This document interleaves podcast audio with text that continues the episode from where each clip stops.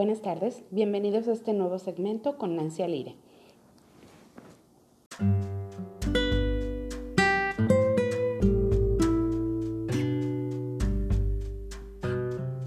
Formas de operar en el extranjero.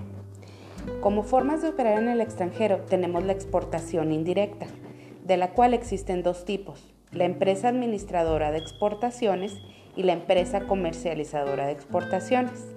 La primera, la administradora de exportaciones, su función principal es obtener pedidos para los productos de su cliente mediante la selección de mercado. La empresa comercializadora de exportaciones son empresas grandes que se encargan de conectar a los compradores con los vendedores. Su función principal es averiguar qué es lo que los clientes quieren y necesitan en el extranjero para identificar proveedores nacionales que puedan satisfacer esta demanda.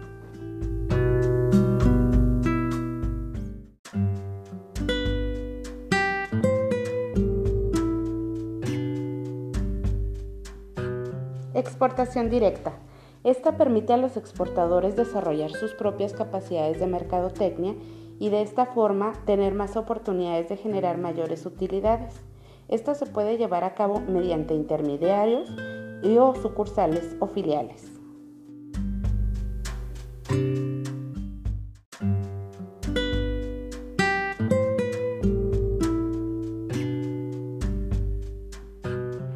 Las licencias son un modelo de negocio por medio del cual una empresa, mediante un acuerdo contractual, otorga los derechos a otra empresa para su uso en determinada zona geográfica.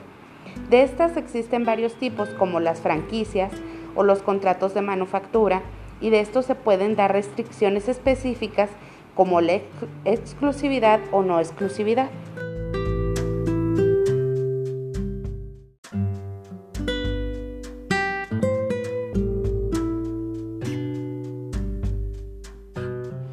Por otro lado, como modelo de inversión extranjera directa, tenemos que este permite producir, vender y competir en otros mercados.